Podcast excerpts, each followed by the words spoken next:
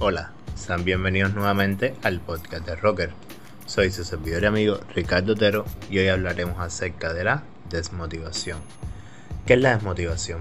La desmotivación está relacionada con la falta de interés en alguna acción que estamos obligados a realizar o que antes realizamos por placer y ya no nos resulta interesante. Pero, ¿a qué se debe esto? Pues a varios factores que influyen todos en nuestra autoestima o por no ver un mérito que nos motive con esta tarea. Por desgracia nos guiamos mucho por las opiniones de otras personas o por la carencia de opinión de estas, que esto es fatal cuando se está emprendiendo un proyecto. No hay nada más gratificante que ver que nuestro trabajo le agrada a otra persona. Pero siempre existe alguien que le gusta lo que haces y tienes que trabajar para ese alguien. Piensa en las cosas que te llevaron a hacer lo que con tanto empeño realizabas. Les contaré una historia. Eh, yo estaba súper desmotivado.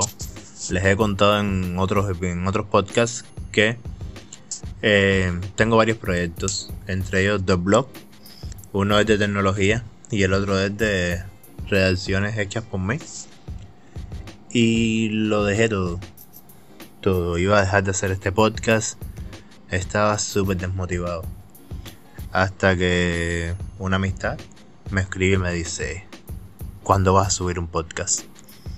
Y me quedé así como diciéndome, ¿qué estoy haciendo con mi vida? Porque ya no hago los podcasts que.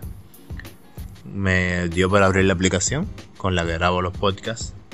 No sé si les he dicho que los grabo con el móvil y vi que mis podcasts que tenían ya casi 100 reproducciones en, en las plataformas eh, como Anchor y otras plataformas.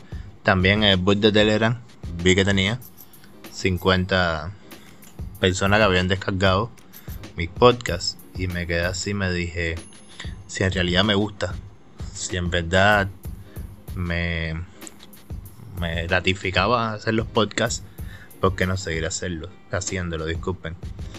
Y ya, aquí estoy de nuevo. Gracias a esa amiga que me preguntó y me dijo que dejara la bobería, que tenía que levantar mi autoestima. Y así es. Y aquí estoy con ustedes. Muchas gracias. espero que les haya gustado el podcast y hasta la próxima.